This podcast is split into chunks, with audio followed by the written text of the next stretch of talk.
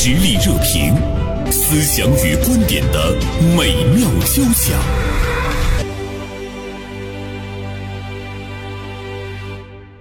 近日呢，我们发现很多的官媒啊发布了这样的一个消息：怒江百万网红蔡金发的账号涉黄被封，超百万粉丝的大网红啊，他呢是在一些平台上呢发布短视频，我是云南的。账号涉黄被封，再一次呢是引起了大家的关注啊。那么我们怎么样来看呢？现在比较火爆的这个网红，呃，另一方面呢，他们突破底线的，在红了之后的一些内容的这个发布，是不是呢？应该引起我们的关注？我们也可以把它称作是低俗的短视频。所以今天呢，大连晚报名笔视线的执笔人高中华就写了一篇文章啊，低俗短视频该管管了。中午好，中华。中午好，袁医生。嗯，大家好。同时呢，我们今天还请到了呃百年人寿大连分公司的邱坤做客我们的直播间。因为邱坤呢，呃，平时自己也做短视频。邱坤，中午好。中午好，袁生老师。中午好，中华老师。作为媒体人来讲，中华也应该是一直也在研究这个短视频啊。对蔡金发的这件事情，呃，你个人觉得吃惊吗？嗯，因为我对蔡金发这个人不是特别了解，嗯，所以发生在他身上，我谈不上吃惊不吃惊，嗯，但是如果是这个事儿发生在网红身上，嗯，我觉得这个不值得吃惊，一个在小范围内比较普遍的现象，所以更不值得吃惊。因为短视频这些博主，我不是绝对的啊，我是指相对的，他们的底线意识太薄弱了，嗯。就是你今天碰触一点，明天碰触一点，嗯，你就会越走越远，嗯，你就会离那个底线越来越近，直到有一天你突破了底线，然后呢，你被打掉了，嗯，所以说不吃惊，而且，嗯，所有的博主，短视频的博主，嗯，只要去做了这个东西，一方面是出于爱好，也有相当的一部分原因是为了流量，嗯，是为了关注度，嗯。嗯，就要想方设法的博出位，那可能就要采取一些别人没有的手段，嗯，或者是很容易获得眼球和流量的手段，哦，但这里头有一些呢是好的，啊，但是也有一些呢，他是走了歪路的，嗯，嗯，现实生活中就像有些人做生意也一样，啊。最终呢，我们是希望能够引来更多的客流，能够卖更多的东西。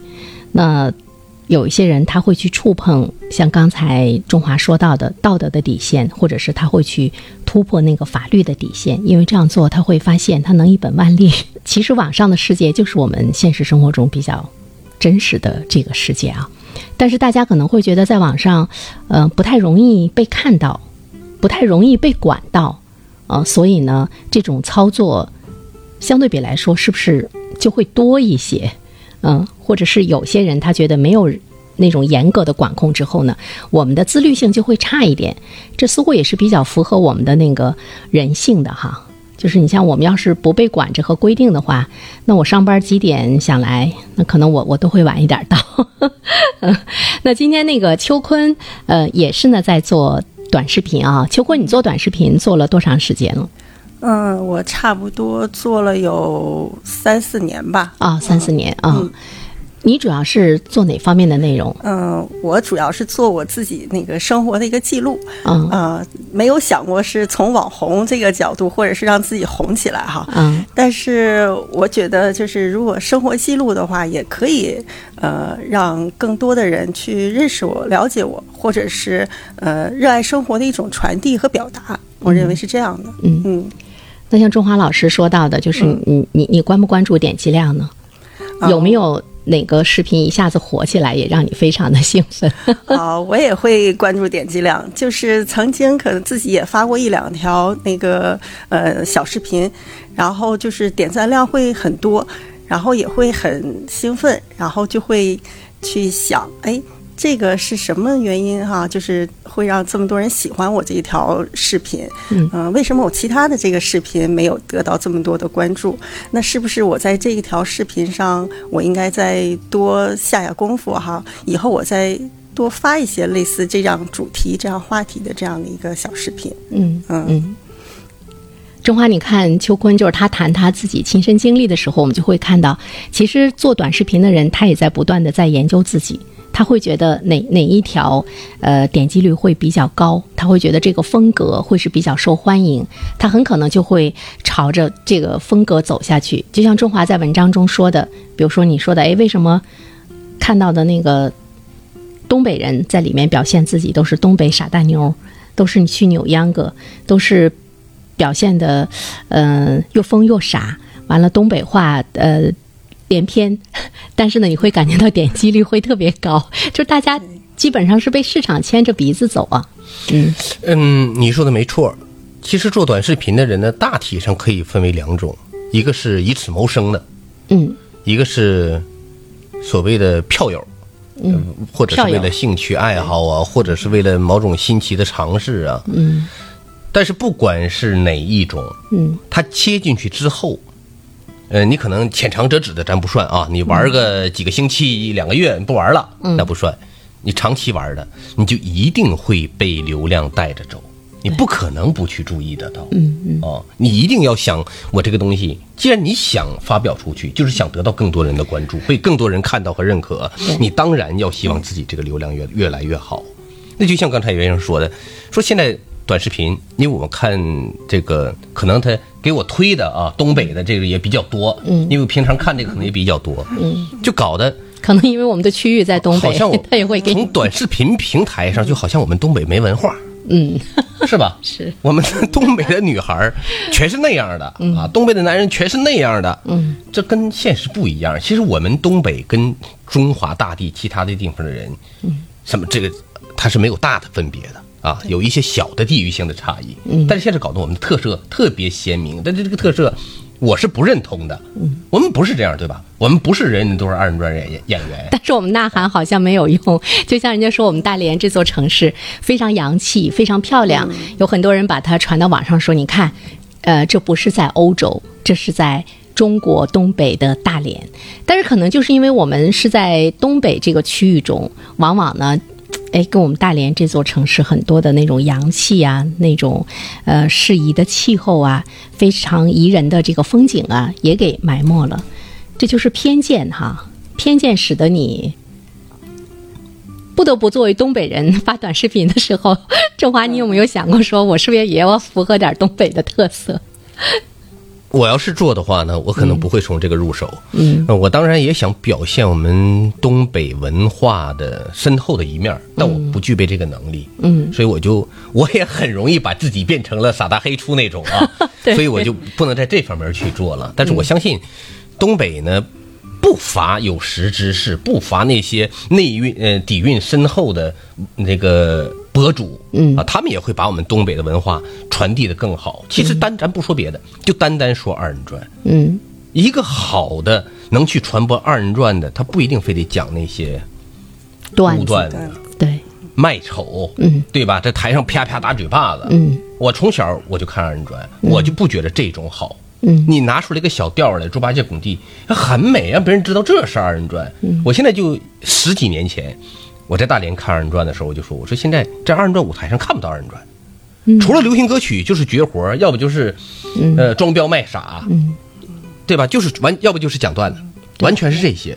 那你跟那些脱口秀、跟那些小剧场没分别，它不是东北二人转，嗯。对吧？但是你看他这个就是为了迎合市场，尤其是那个中华说到的讲段子，就是大家可能是段子连篇，就是为了赢得下面的观众的那种狂笑、那种掌声。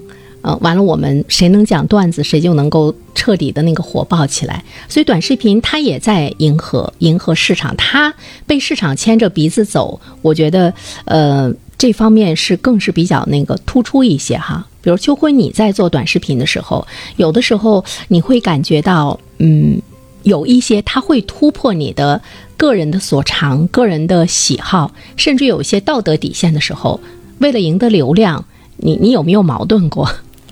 啊，这一块儿呢，我是一直还是挺坚守我的这个底线的，嗯，因为我觉得就是一个是我的工作职业需要，再有就是我自己也看了很多的这样的短视频啊，嗯，但是我自认为我的风格肯定不是走那个东北二人转那种风格，或者是我能，哎，站在这个就是镜头前哈，可以是跳一下或者是扭一下的那种的哈，呃，所谓的流量密码哈，他们现在能能就是好像觉得跟自己都无关是吧？对对对，所以我在我这一块儿的那个视频的传播呢，我还是就是呃会有风景啊，或者美食啊，或者是呃我可以给自己就是比如说化妆打扮漂亮一点啊，出去像是街拍啊这种的嗯啊、我可以从这个方式呃我让更多的人去了解我的城市啊、或者了解我的生活，嗯。但是呃用那种您说的那个可以什么博眼球的这种快速获得流量的这个方式，我觉得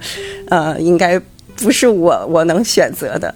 嗯，或者是我可以选择，就是，嗯、把我的这个视频怎么能更呃更好的展示呢？我会在这个嗯制作方面，就是哎让我的这个视频更炫酷一点，或者我在剪辑方面我多下一些功夫，嗯就是呃会让嗯就是更多人的喜欢吧，啊是从这些方面。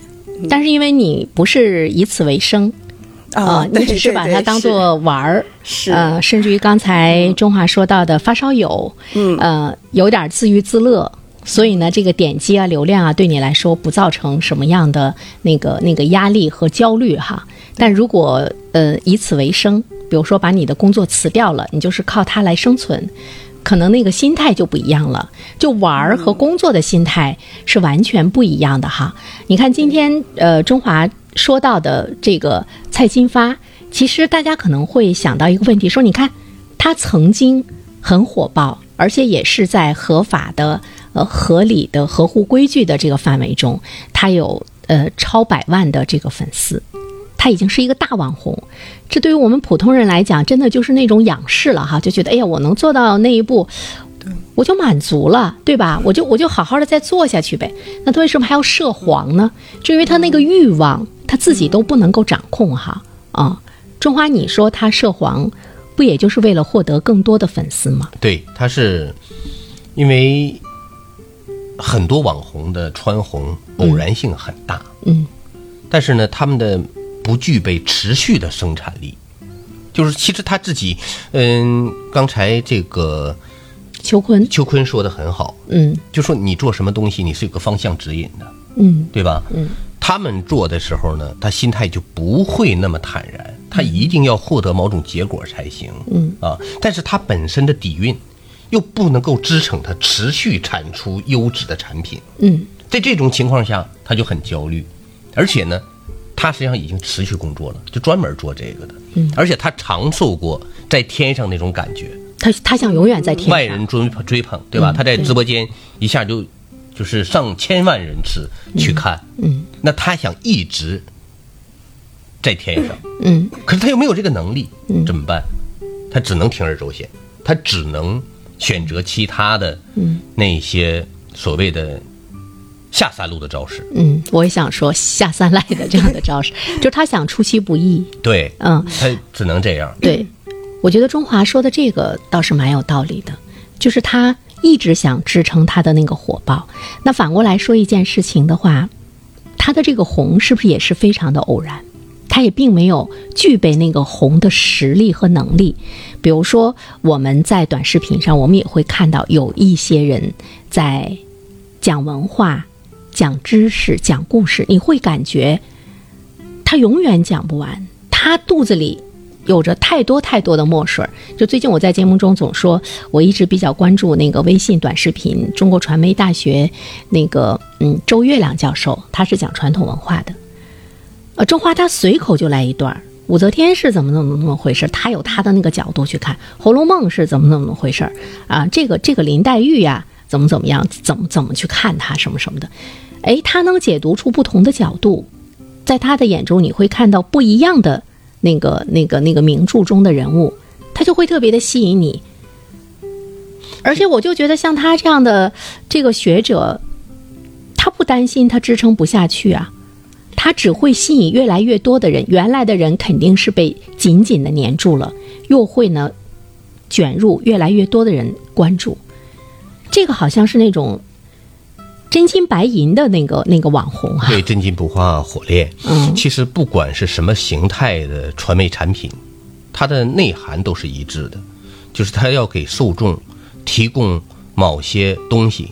这某些东西我曾经总结过，其实无非就是有用，嗯，有料，嗯，有趣儿对，好玩嘛，啊。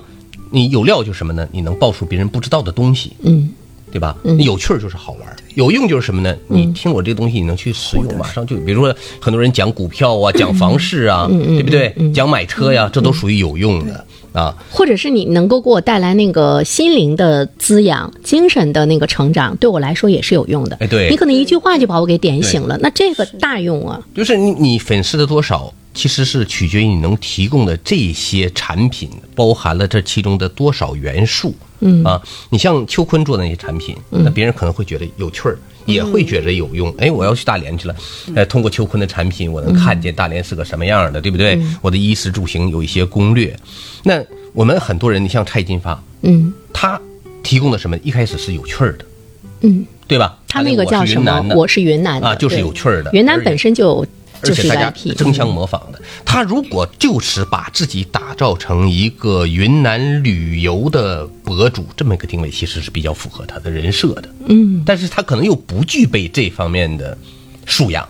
就像你说的，为什么有很多文化人，他们做起来就是信手拈来？对，因为他们已经禁淫了几十年，他们不是为了成网红才把自己打成是这样的，嗯，对吧？他们随时有成为网红的潜质。对，呃，只不需要给他们一个平台或者是一些简单的包装而已。人家顺便成个网红，对，不会专门去成为网红。他们提供这些东西呢，他们不是哗众取宠，是什么呢？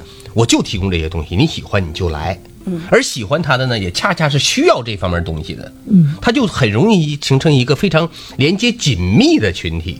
他不会因为说你你你下一段说我就不喜欢你了，不是，因为我就是奔着你这个来的。对，对不对你说什么我都喜欢。我去麦当劳，我就要吃汉堡的。嗯，我去喜家德，我就是要吃水饺的。嗯，所以呢，你今天这个汉堡即使变了个样，你仍然是汉堡。对，但你那天给我提供水饺了，我就不认你了。嗯但他不会。嗯但蔡金发就不是，嗯，就这个道理。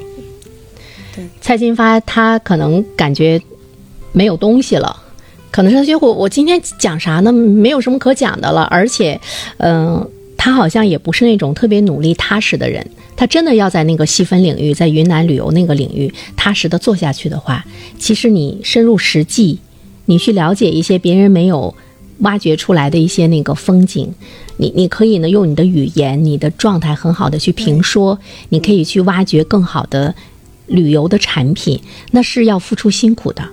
那第一呢，不愿意付出辛苦；第二呢，本身呃肚子里也没有太多的这个积累，所以说那他就得这是他一定要付出的代价，我觉得，嗯而且也是很多网红可能要付出的代价。剑走偏锋那种感觉。因为其实他们都没有做好成功的准备。对他们一旦突然之间红了之后，嗯他们之接下来的种种心理上的准备，呃，状态上的准备，嗯行动上的准备，他都没有做好。驾驭不了了，嗯就是他现在的这种状态。秋坤，你做好了红的准备吗？对 着话筒说。嗯您给我这个呃这个问题哈，就好像是我突然中了五百万彩票怎么花似的。嗯，就是关于蔡金发哈这个事件哈，我也研究了，就是我也就是了解了一些。嗯这个。嗯，他呢是应该是原来是一个就是像农民工似的这样的一个身份，然后突然就是在网网络上，然后凭借一个呃就是这种呃热播歌曲啊，然后就火了起来。嗯嗯，在我看来，应该是他，呃，就是文化素养吧，还是没有达到像这个，就是高中高中华老师，哎老师嗯，中华老师说的，没有达到这个一定的素养，他还是驾驭不了他现在的一个，呃，这样的一个。呃，网红的这个状态，嗯还有就是，我觉得就是风吹日晒的这样的生活，肯定和他在空调房里唱一首歌换来的这样的一个财富的这样的，也是一个很大的一个反差，一个对比。所以就是，嗯、这个网红的生活啊不是说呃这么容易就能就能得来的。所以像您说，呃，如果我要是 就是突然成为这个这个网红哈，嗯这个我确实是没想过这个问题，嗯因为是嗯。要想的，秋坤也没做好准备。对我我没做没做好准备，对对，嗯嗯，当然就是说，呃，所有在网络上留下视频的人，我嗯。我认为哈，都会想自己的作品能到得到别人的认可，或者是得到更多的一个认可，包括我也是一样的，嗯。嗯。其实我现在在想，每一个普通人，我记得有有一次节目中我们在说到，说其实每一个普通人，你当把自己定位在一个自媒体，都愿意去谈点什么，发表一点什么的时候，你现在就要开始对你的心灵来进行一份锻炼。就假如有一天我红了呢？就我记我记得我们曾经谈过那个幼儿园那个黄老师讲那个的唱歌那个是吧？他一下红了以后，他。应接不了外界对对他的那种铺天盖地的那种质疑呀，包括那种呃苛责呀什么的，他整个人就给倒下了。他们还属于已经红了。我觉得在没红之前，首先要做的是做好挨骂的准备。我，你没红，没有人骂你，也你红会有的，你红了以后可能下面有两个人点评，都是骂你的。那我说一个正面的吧，我觉得红之前还是要做好充分的准备，就是要学习，要积累，嗯这个是一定要具备的。就是说，呃，你没有无缘无故的成功，一定是这个你的这个知识或者是你的这个能力，就是积累到一定的程度才。但是的确也也有很多网红，他他就是无缘无故的成功了。哦，对，正正是因为这样，我们才会看到 一些那那这样的乱象。话，那这样的话，我就想讲到的就是道德底线，就是说我们嗯要对自己的这个言行，就是做出的这样的视频要负责任，嗯。就是一定要有一个呃正面的这样的一个引导，因为你要知道，你看你视频的人，可能男女老少都有，嗯。可能有。能辨别你的这个视频能力的人，也有辨别不了的，嗯。所以我们一定要有这样的一个底线。再有就是，网络不是法外之地，我们不要觉得好像我说什么，只要我红了就行。嗯，哎，总我怎么觉得秋坤有点像咱们传统媒体的人？这样一段片花广告之后呢，我们继续来聊。特别想问中华，就是呃你做没做好红了的准备？红了之后，你你能坚守吗？社会热点，传媒观察，穿透共识，寻找价值，实力热评，谈笑间，共论天下事。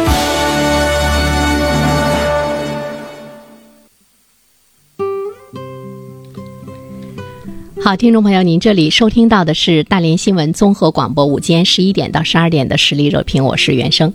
今天呢，我们来聊一聊大连晚报名笔视线的执笔人高中华的这篇文章《低俗短视频该管管了》。呃，说到的呢是怒江的一位。百万网红，他的名字叫蔡金发。目前呢，他的账号呢因为涉黄被封了啊。他曾经呢也是一位呃超过百万粉丝的大网红，而且呢，他的首次的这个直播啊，围观的人数呢超过了一千二百万人次。这在众多的呃做这个短视频的呃这些人看来呢，呃真的是一种。比较难以超越的一个高度，但是不久前，因为他上传了一个涉黄的视频，所以呢被这个呃封禁了哈。呃，如果没有意外的话，他很可能从此呢就销声匿迹了。中华，你说这个蔡金发可不可惜呢？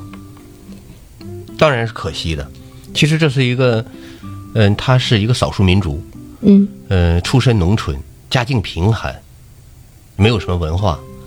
之前呢，在工地打工，嗯，一个偶然的机会，他红了，他可以改变他他的的人生生对，啊。其实我们都是出身农村的，知道获得一个这样的机会并不容易啊。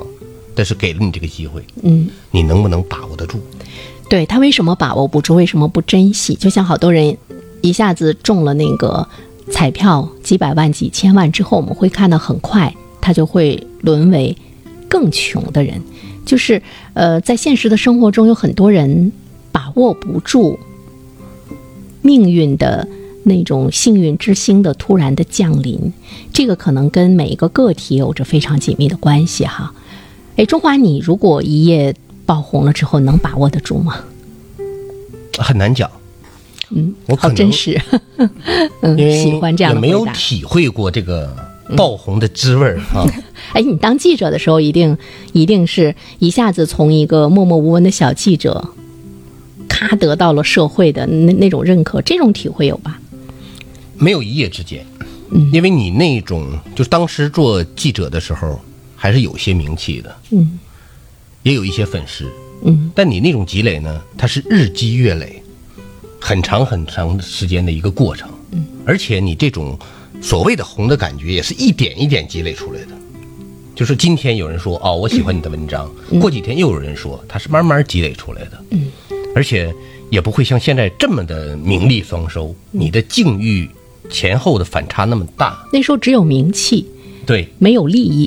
啊，对，嗯，你如果说，首先我说我肯定不具备这个红的特质所以我也没做好这个准备。因为刚才你们都批评我说我亲和力不够嘛，在网上就是大家比都比较讨厌那种能装的人，而我外表恰恰看起来就就很像那种能装的人。虽然我知道我不是啊，但是中华，我跟你说哈，嗯你今天来做节目就有特别大的变化，比前面所有的，这可能跟你现在开始逐渐去研究短视频有很大的关系。没有是跟我们谈论这个话题有关 啊。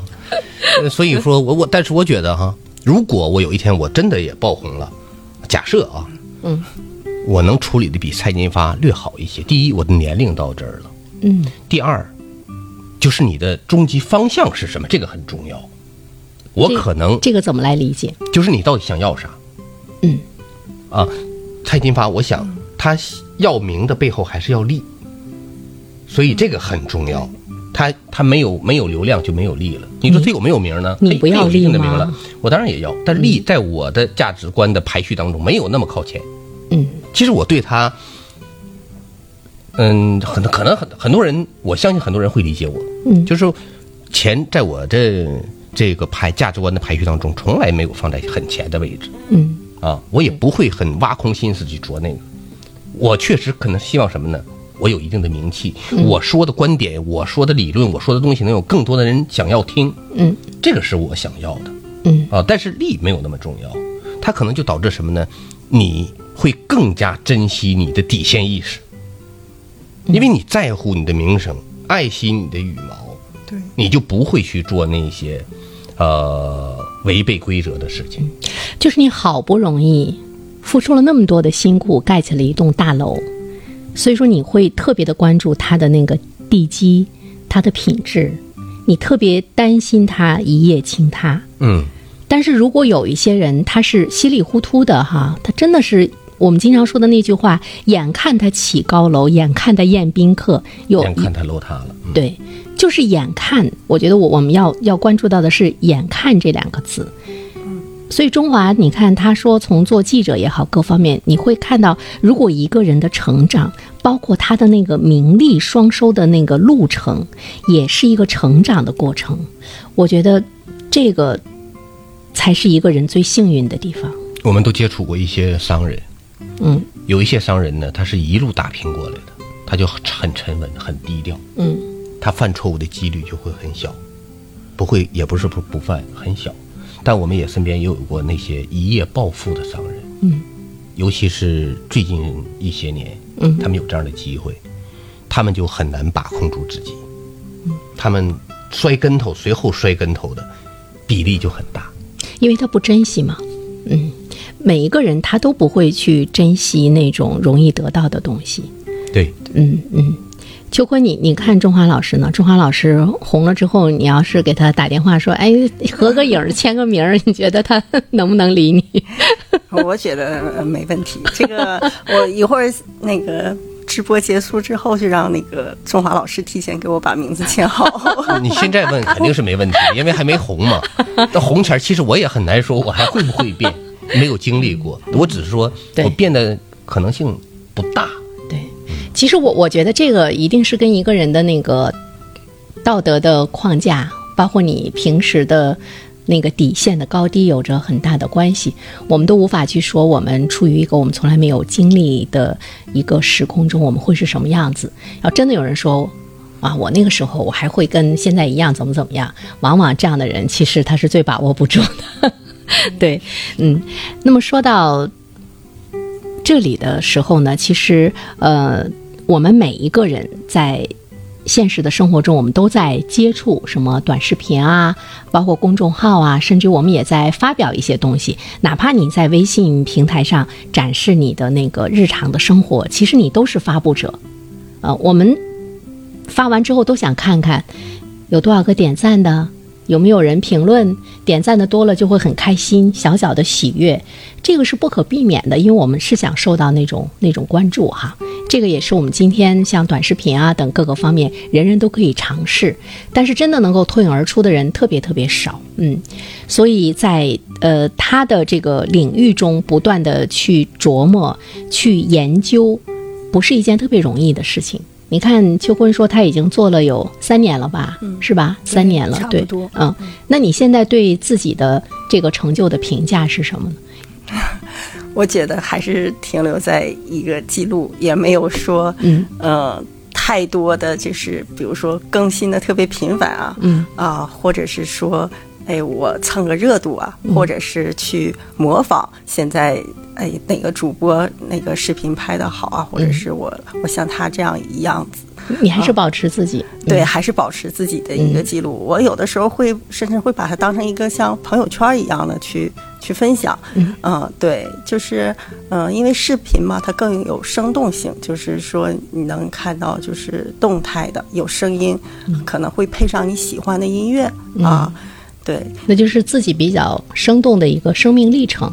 哪怕我十年之后，我再回过头来看，如果我只是把它定义为对我自己是有意义的，你可能就不会受到那么多的影响哈。对对，就像是一个电子相册呀，或者是什么。嗯嗯嗯，这种心态蛮好的。打断一下原声。嗯，其实大家都知，嗯，节目当中说了，秋坤是一个短视频的票友。嗯啊嗯，所以他也能一直保持本真。其实秋坤也应该是一个中网红，是吧？嗯，原生呢也是一个网红，没有啊？呃，原生呢是 没有啊，在喜马拉雅呀，在网易云呀，那是是那是音频，哎对，音频平台也是网嘛，对吧？对，也是从这个角度上也是网红啊。说的我脸红，嗯，谈不上，但是呢，我就会觉得比较喜欢自己安静的生活。嗯，因为嗯，你真的会受到更多人关注的时候，你会被打扰。就从我的个性来讲，我我不是一个特别喜欢被打扰的人，而且中华我也不是很关注那个点击量。如果比如说你们的有我们做的一些节目传上去之后呢，有一些节目还真的不错，能有能有上百万的这样的一一个收听，我就是很开心。因为有很多的年轻人特别喜欢听我们的节目，包括听中华的节目啊，听一些那个特别有。有思想的这样的一些有独立观点的这些人的节目，我就是一种很开心，嗯，因为他的那个变现的变现的能力不是很强，所以呢，他就对我本身的那个影响影响就不会是很大，而且都是特别虚无的那种那种空间。你说一点没错，原生，其实，嗯，我们都希望自己变成有钱人，嗯，但我有的时候也挺怕自己变成有钱人的。我怕把握不住自己，嗯，啊，因为没有经历过有钱人的生活，我不知道我能不能像任正非那样，嗯，我还去坐高铁，对不对？嗯，能，我觉得你能。谢谢大家，希望如此。嗯嗯，我今天看到中华这篇文章的时候，哈，我就在想，嗯，中华应该是开始研究短视频了。有一次呢，我跟那个呃宋晶。还跟袁晨一起做节目的时候，我就说：“我说我跟中华曾经探讨过，我说，哎，中华你不做短视频吗？”中华说：“我我想做，但是我我做不了。”我说：“为啥呢？”中华说：“我们这个传统媒体人，我好像是，嗯，有一个框架，我特别难以突破。比如说，他总是一本正经。”总是想拍案而起，完了他说我我我没有那么好的那个柔柔和的那个状态哈，大家不会很喜欢。但中华，我当时看到你今天这篇文章的时候，我当时就在想，你开始研究了，你可能已经开始有那个准备了。我我不知道我的这个猜测对不对，嗯，可以透露一下吗？在进行尝试，嗯嗯，在进行尝试，嗯，就是在准备一夜爆红呗。呃。站在了起跑线上，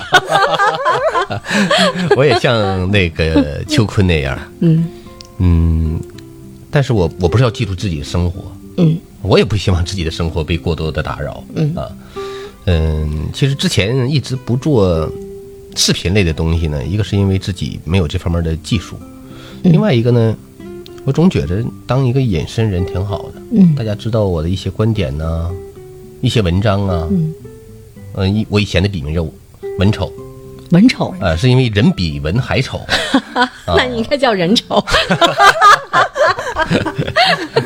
啊，我也我觉得自己也没有这个做短视频这个没找着准确的方向。嗯，那后来我现在呢是准备尝试做一做诗词方面的东西。哦，自己比较喜欢。嗯，啊，做起来压力没有那么大。而且你你觉得你的那个积累也到时候了，是吧？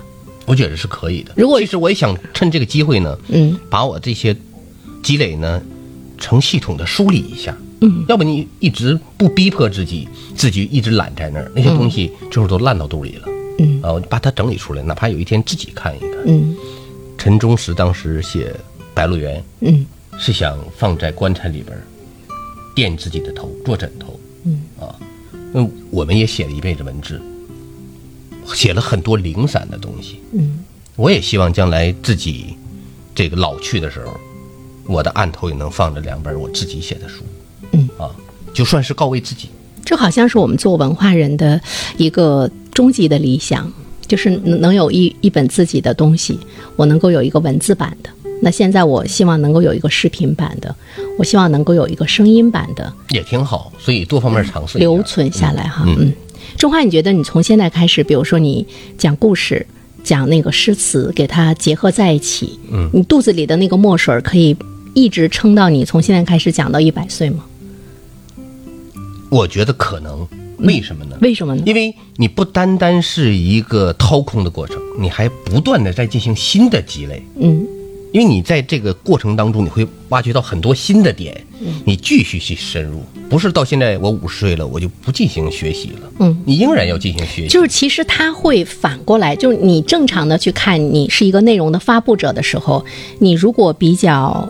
正常的去看他，你们之间是可以相互的那个成长的。对，他会逼迫着你再去学习，再去了解。我不知道秋坤有没有这种感觉？比如你你发了三年的短视频，他反过来让你学会了一些技术。对，是的，让你呢去了解了一些生活中你以前不可能触及的一些领域，包括比如说你说，哎，我有一个街头秀啊什么的，那您可能也要去了解一下。这个时装的服装的那个搭配，它是可以促使你去学习的。对我认为，就是无论是就是你做了短视频之后，无论是从内容上，还是从你实现这个技术上，你都是在成长。首先就是原生老师刚才说的内容上，内容上，那像您说的是，如果有什么时装秀啊，或者你参与了什么读书会的活动啊，那你对这个活动的一个记录。其实就是一个内容的一个学习，一个展示。嗯，那如果你想让你这个视频能更有趣、更吸引人看，那你一定会从这个呃，就是效果上或者技术上去实现它。比如说像我生活中参加跑团啊，那我如何让我这个跑步的这个过程，不是让人家看的单纯的就是一条跑道跑到底这样的一个呃这样的一个普通的记录？嗯，那我是不是要通过转场？或者是呃切换场景，或者我用变速呃延时，或者是快镜头啊，或者是我用呃嗯早晨升起的太阳，还是说我晚上的一个夕阳，那都是用不同的这种技术手法表现形式，让你这个视频更有趣。你看中华。很多术语，很多术语，而且我觉得就是个 就是个小导演，是吧？你突然间觉得秋坤身上有很多你要学的东西，是。对，嗯。嗯。中华，你能不能跟我们说一下，就是你你未来做那个短视频，我我倒是比较感兴趣，就是这个内容会不会特别十足的吸引人？能不能给我们说一段呢？我们俩来给你打个分儿。比如说我这个剧透一下，一会儿找签名。已经拍完的这期视频呢，我是讲这个有一个诗人叫张先，嗯，啊，张先老先生呢。活了八十八岁，在当时算是非常长寿的了啊，嗯，也是挺有名的一个词人。但他最大的本领，不是写词，也不是活得长，是谈情说爱。啊，是啊，哦，对，所以他他他是那种活到老爱到老，嗯，一生奔放。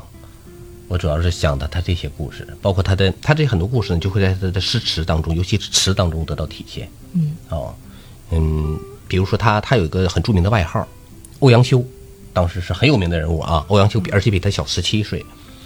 听说他来了呢，就说：“哎呀，陶陶姓驾东风，郎中来了。”其实张先是个很小的官儿哦哦，为什么管他叫陶姓驾东风呢？就是因为他一首诗，最后一句话叫“沉恨细时，不如桃李有解驾东风”，就是那意思，我还不如桃李，桃李还能有东风相伴，我自己孤孤单单的，这就是他自己的一个爱情故事。嗯他和一个小尼姑好上了，结果后来被老尼姑棒打鸳鸯，哦然后他就以小尼姑的口吻写了这么一段，说我沉恨西施，不如陶姓有解嫁东风。那他也越界了呀？哎，对，那那个时候呢，为什么要去爱尼姑？你可能要在讲背唐宋，时期，嗯，那这种事儿是很多不不少见的。你像薛涛啊、鱼玄机啊，这是唐朝的著名的女诗人啊、他们其实都有这个曾经出家为尼的这个身份，也包括苏轼。苏轼曾经和一个青楼女的关系很好，那个青楼女叫陈超。她比秦超大了三十六岁，两个人大概是红人红颜知己吧，但我不太认可这种说法。我认为他们之间已经非常有很深的情感纠葛。嗯，所以说有一天秦超突然出家了，秦超死的时候才二十四岁，所以他出家之后，这因为跟苏东坡有一番对答。我认为这番对答就表达了他对苏东坡的倾慕、仰慕，甚至很深刻的爱恋。但苏东坡不太接受，就跟他说了一句话，叫“门前冷落鞍马稀，老大嫁作商人妇”。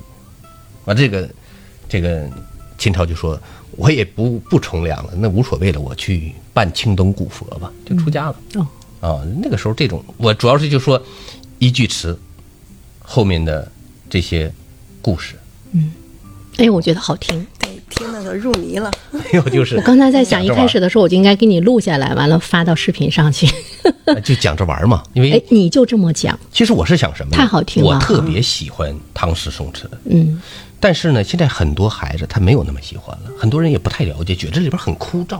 嗯但实际上不是，这里边有很多故事，你一听很好玩嗯，你可能就激发了你但是你看，你也会去选择一个呃，老百姓都感兴趣的，你把那个感兴趣的那个点的平均值也给它降低降低。比如说爱情，那，毕竟我不是，其实我不是个做学问的人，我们是写，写我觉得特别好，我觉得特别好，谢谢谢谢，嗯啊，真的很好，嗯。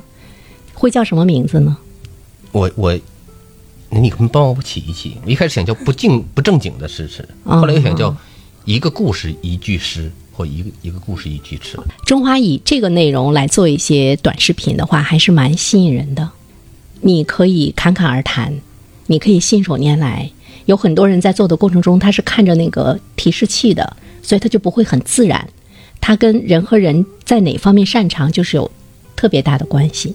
你像秋坤和我来讲，你刚才说的这一段，我们就得去背，我们讲不出来没有，。有但是呢，的时候我也要看提示器。不过刚才你给了我信心，我现在就要做好当网红的准备了吗？你现在你一定要出相，你知道，就是做短视频的时候，就是你人出相和你有那个呃图片的推出，对大家的吸引力是不一样的，嗯，而且大家会爱上你。呀，我也可以向张先学习。中华中华老师很有自己的风格，也有自己的魅力。嗯嗯，所以我真的是特别期待着哈。你像我们都是做文化的，就像跟中华有同样的一个呃愿望，就是我们希望能够把我们对一些事情的理解，我们的呃一些知识的积累，也通过我们自身的一个平台给它传播出去，就是想让更多的人知道，知道它背后的故事。呃，知道呢，它的那个渊源，其实呢也是来更多的传播我们的那个传统文化啊。嗯，先不说它红不红，先不说它火不火，我觉得这个本身就是在助力我们传统文化的传播，这难道不是一件很很伟大的事儿吗？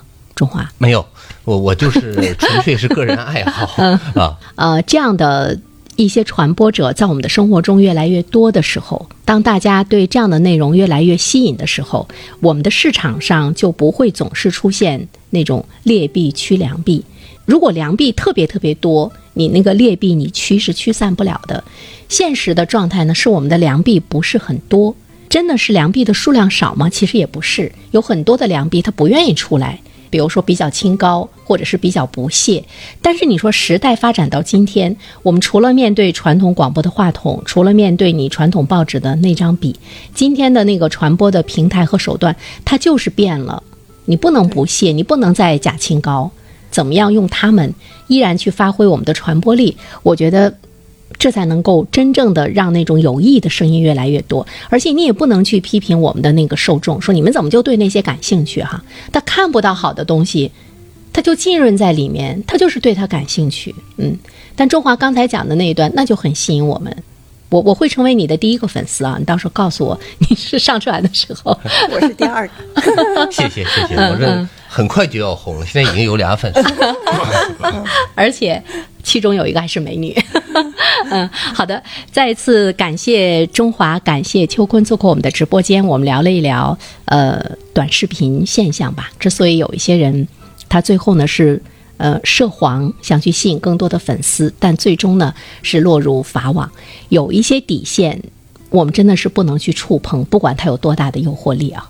究竟能够走多远，最后呢还是看你的底色是什么颜色啊。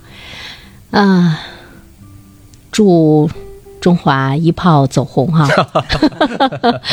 完了之后呢，有那么一句话叫做什么？勿相忘。千万不要相忘哈，嗯，好的，再次感谢二位做客我们的直播间，期待着下一次我们再来聊，嗯，再见，再见，再见。